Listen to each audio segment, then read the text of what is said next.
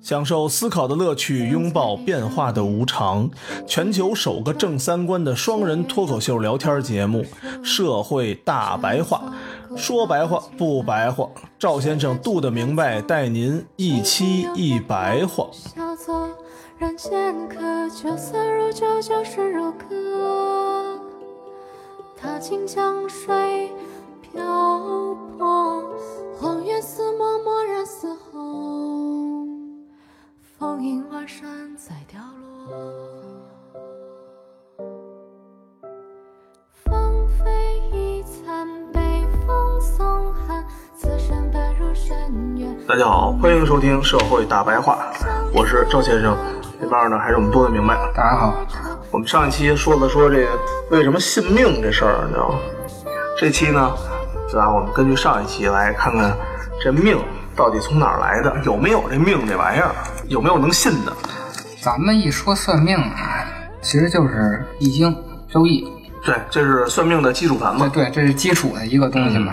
甭管是测字儿的呀、八卦的呀、算命的、看属相的，全是以这个为基础的。易经啊，分为经和传。嗯，经传说是周文王写的啊，但是现在考古好像也没有定论，就是不是他的也说不好了。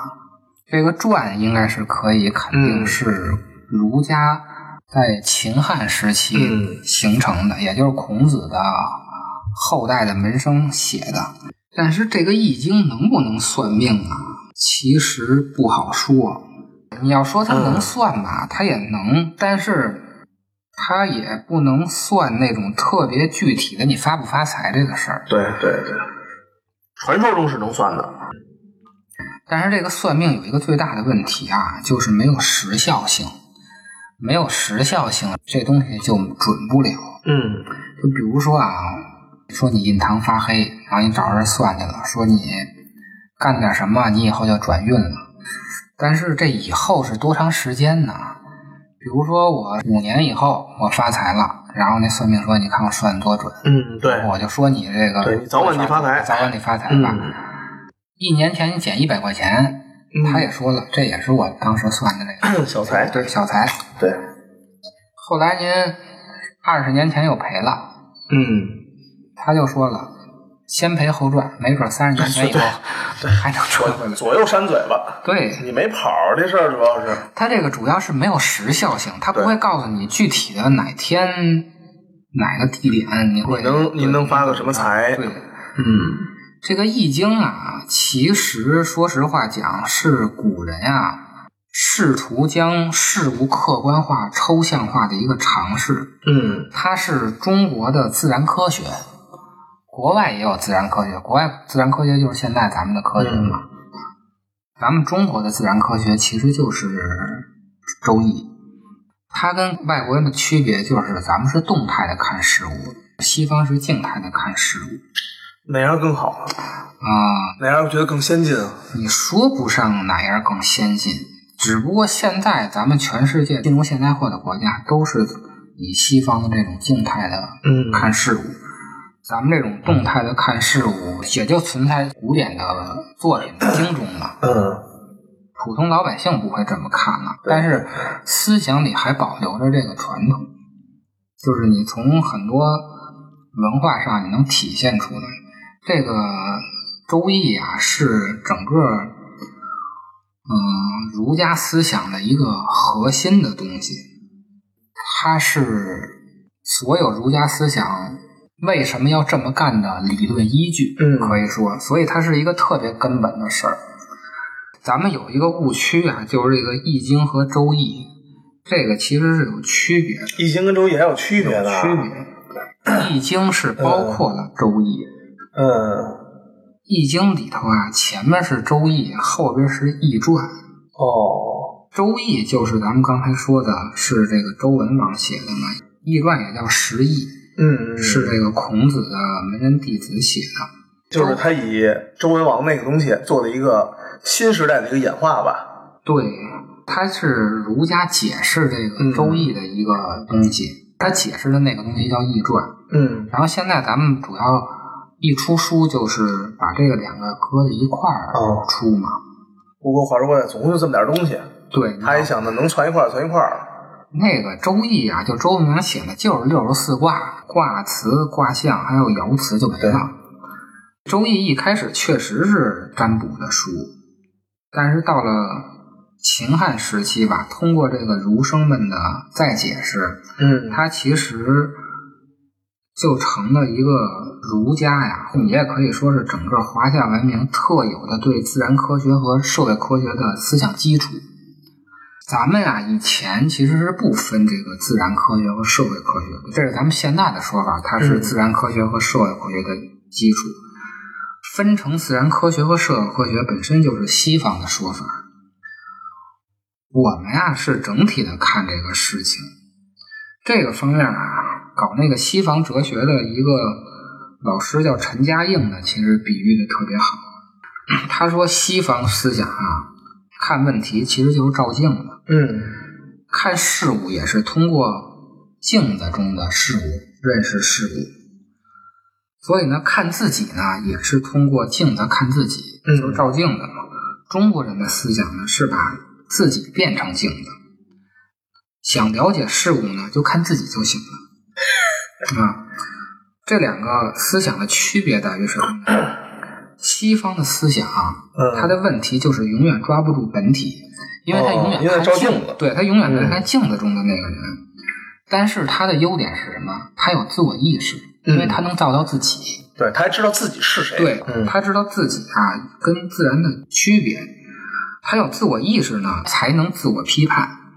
他有了自我批判呢，才能把自己和自然界区分开。嗯他才能知道自己是个独立的个体。你知道自己是独立的个体呢，你才能有独立意识，也就是现在的咱们这种现代的独立意识。这个就是从这么一趟线发展过来。嗯中国的思想的优点呢，就是一下就抓住了本体，嗯因为你自己就是镜子。对，以个人为中心嘛。但是它的缺点就是它没有自我意识，因为你既然自己是镜子的话，那镜子照不出自己是镜子来嘛。对，他都是以你作为比较的，每个人都有什么，每个人都去独立去解释对一个事儿。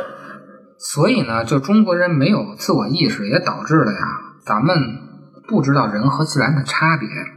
你不知道人和自然的差别，就不会有现代意义上的独立人格。嗯所以呢，所有中国人都是以自我为中心，嗯这还不是利己主义。利己主义其实还是在西方的那个基础上呢，对，这个就是以自我人为中心去认识世界。所以从镜子这个比喻，我们也能体会到啊，为什么我们不把人和自然分开？因为我们看自然其实就是看自己。嗯本来这个《周易》啊，只有卦象、卦辞和爻辞。卦象就是那六个杠，嗯然后卦辞呢就是第一句话，嗯爻辞呢，就是每个杠上那个后边那个词，就什么咱们熟悉的什么亢龙有悔啊，这这个对对对对飞龙在天呀，这都是爻辞。嗯后边的咱们现在主要买的书啊，后边它有一个团传，嗯，还有一个系辞传，还有一个文言，什么象传、说卦，还有什么外什么的什么卦，这挺多的呀。嗯挺多的，挺复杂的。这个就是易传的，哦，就是各个年代给他解释的。就是儒家的专门解释这个《周易》的。嗯所以整个这个《易经》啊，是一本表达儒家根本义理的书。嗯它代表的是儒家理智的那一面。嗯，像非理智那边儿去去哪儿了？没有非理智的那一面，哦，还有一个道德的那一面。嗯像公羊春秋、左氏春秋、谷梁春秋，就是春秋三传。嗯这个则是代表着儒家道德的追求。《嗯易经》是一个理论依据，就是嗯代表理智那方面。然后这个春秋三传是道德的追求，所以我们后来啊经常形容这个，当记录历史时有这个褒贬的选择历史材料的时候，咱们都说它是春秋笔法，嗯，就是只说好的不说坏的，这就叫春秋哦，笔春法。秋笔法。一说这个，为什么这么说呢？其实这个《春秋三传》呀，它不是事实判断，它不是后来的考据学的记录历史的方法，它是带有强烈的儒家道德理想的价值叙事。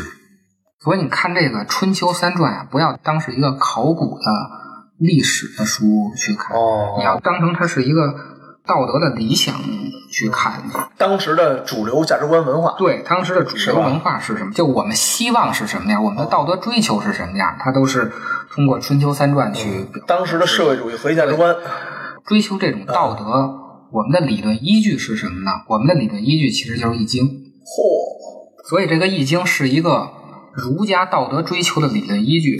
比如像亢龙有悔，你往天上走到头的时候，你要往回看一看，对，对吧？不要忘了什么所谓的忘了故人，忘了你的根基等等一对系列的。我们的儒家的整个的价值追求嗯从哪来的？就是从《易经》来的。所以这个《易经那》这跟算命听起来没有没有任何几乎没有关关系系，了没有任何关系。嗯所以这个《易经》啊，它是儒家的一个经典，它不嗯是道家的经典，它更不是道教的经典。好嘛，我一直以为这个跟道教可能带八卦、带爻什么的，可能跟道教可能关系还挺大的。这个《周易》啊，确实不是儒家的东西，嗯但是配合它后边的十易，就是《易传》，嗯这个就都是儒儒家的去东西意识的。这个东西道家也会解释《周易》，但是解释的方法不一样。哎，道家有他解释哪儿去了？道家就是另外一种解释。就直接分那什么道家四门了是吧？就这个道家和道教的还有区别我，这个天我觉得咱们可以后说。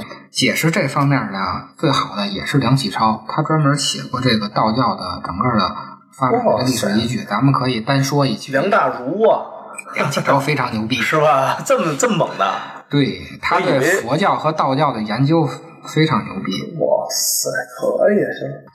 我们一提到这个易经啊，就总联想到那个太极图，嗯，是不对是？对对，没错，咱们看那市面上卖的这个易经啊，必须得有太极图，没有太极图哪是啊？对易经，然后边上配一太极图， 对对对，说实话啊，都是胡弄。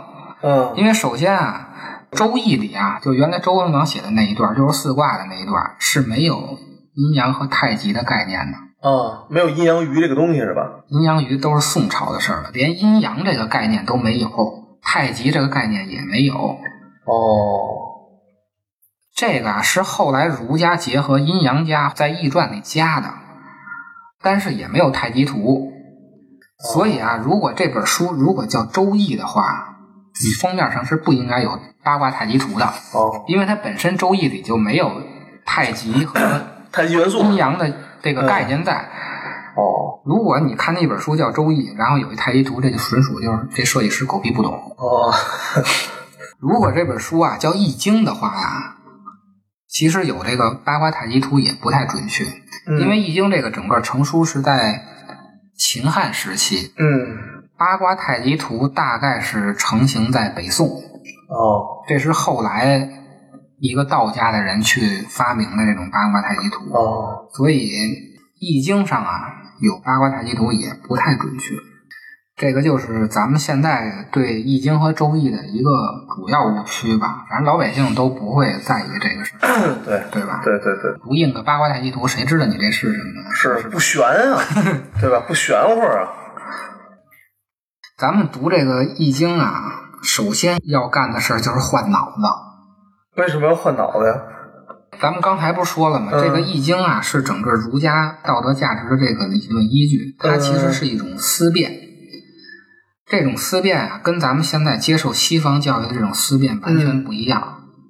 哦，所以为什么到现在咱们讲了这么多《易经》啊，还有这么多算命的吧，都走上了迷信这条道路呢？就是咱嗯们上，期就是因为说的没思辨，就是因为咱们是用的是现代科学的这脑子，用中国人的脑子算了一个，对，咱们用的是西方那种逻辑思辨的去理解这些东西，那你就会走向迷信。哦，你要读懂《易经》啊，一定要抛弃现代教育这种逻辑思维。在这个儒家的认识里啊，或者就是在咱们古人的认识里，现代科学其实没有什么可吹牛逼的。嗯科学是世俗的真理，也就是咱们上期说那小聪明。嗯，嗯，这种世俗中理你懂的其实都是小聪明，而且啊，科学这种世俗的经理啊，一定要对着物理对象说。你没有对象的话，没错，世俗的真理就是科学，其实是无效的，没错，对吧？对对，说谁呢？要不，对呀、你科学的这种逻辑思考吧，比如说 A 是 A，嗯首先它要有一个 A，你才能说对对对 A 是 A，B 是 B。这个 A 是 A 里头就包含着呀，A 肯定不是 B，嗯同一律里头要包含着矛盾律。当我说 A 是 A 的时候，里头就含着 A 不是 B 了。嗯，这个是咱们现代的这种逻辑思维啊。但是当你没有这种物理对象的时候，如果我们再说有就是有，没有就是没有时候，其实这就是不相称的。嗯，因为你没有对象，你怎么能说有就是有，没有就是没有？没错没错，对，这个时候你就可以说它有，但是它有而非有，可是就开始绕了啊，它开始绕开始了，绕大家了。也可以说它是无，它又无而非无，这就不是逻辑了，这就不是咱们正常接受教育的这种逻辑了，对吧？那这算什么？这个就叫形而上学，哦，就是科学是一层，科学的上头一层就是形而上学，这个在道家里呢就叫玄学。你可以给它想象出一种比科学更进一步的学问。所以啊，为什么咱们上期说要是信而不迷，可是大多数人呢都是迷而不都信是。迷而不信。咱们以前不是特别打击这对形而上学吗？因为你不信这种形而上学，就是你不信这种玄思，你只信科学的这一方面的理论，你就会执着于这个科学方面。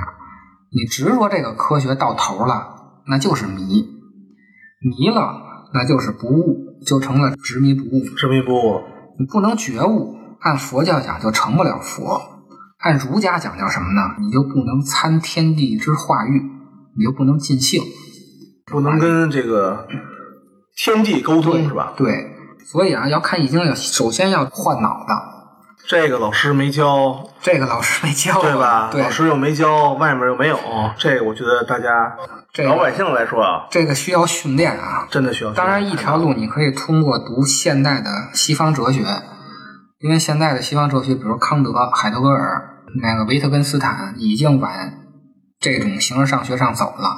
你可以绕一个圈儿再回来看看，也是一条路。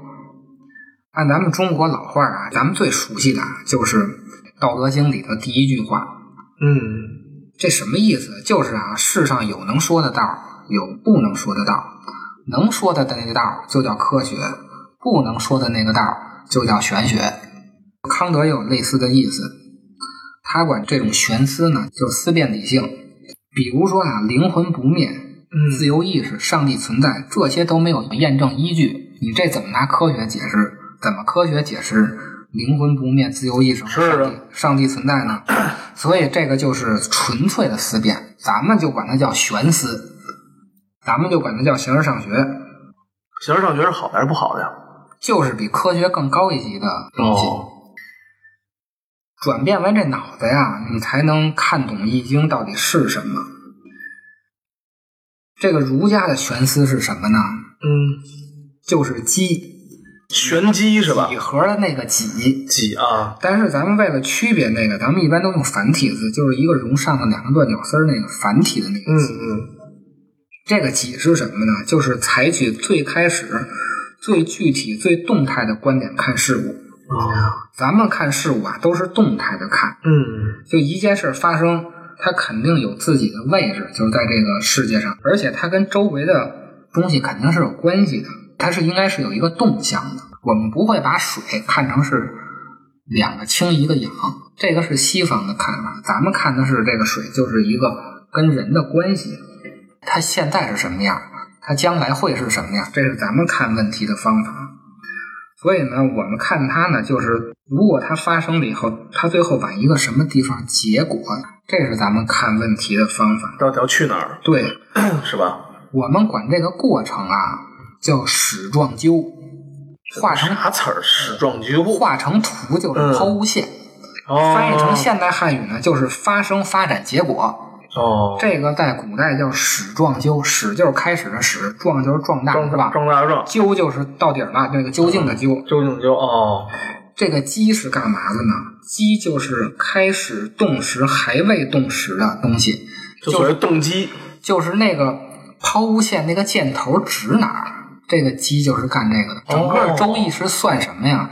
就是算这个抛物线的一开始要抛没抛的时候，哦它那个箭头是冲哪儿的。这个东西叫什么呀？动而未行，有无之间者，鸡也。哦，说箭头，可能大家就好理解一点。啊嗯所以它跟这个西方啊是不同的。像亚里士多德这一下啊，他一定要通过本体的属性来看待事物。嗯但是其实到了二十世纪啊，这套东西被西方人自己也推翻了。就维特根斯坦就说啊，世界是事实的总集，而不是物的总集。事实的总集就有关系的在了，他们也把之前那种静态的看事物也在慢慢的推翻。但是咱们其实已经在易经的时候就直接到了这一步了，直接到动态了。对，直接在动态的看事物。所以中国的这个老祖宗真是挺能琢磨的。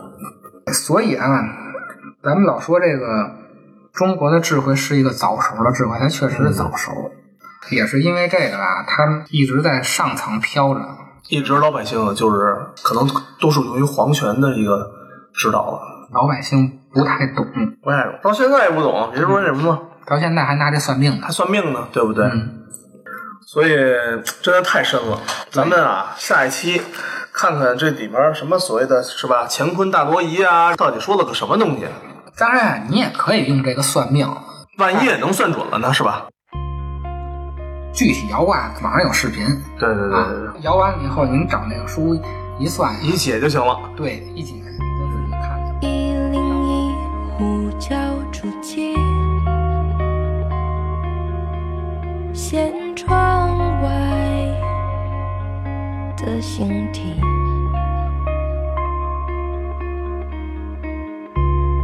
我与剧烈时空里，那梦境正嗯嗯嗯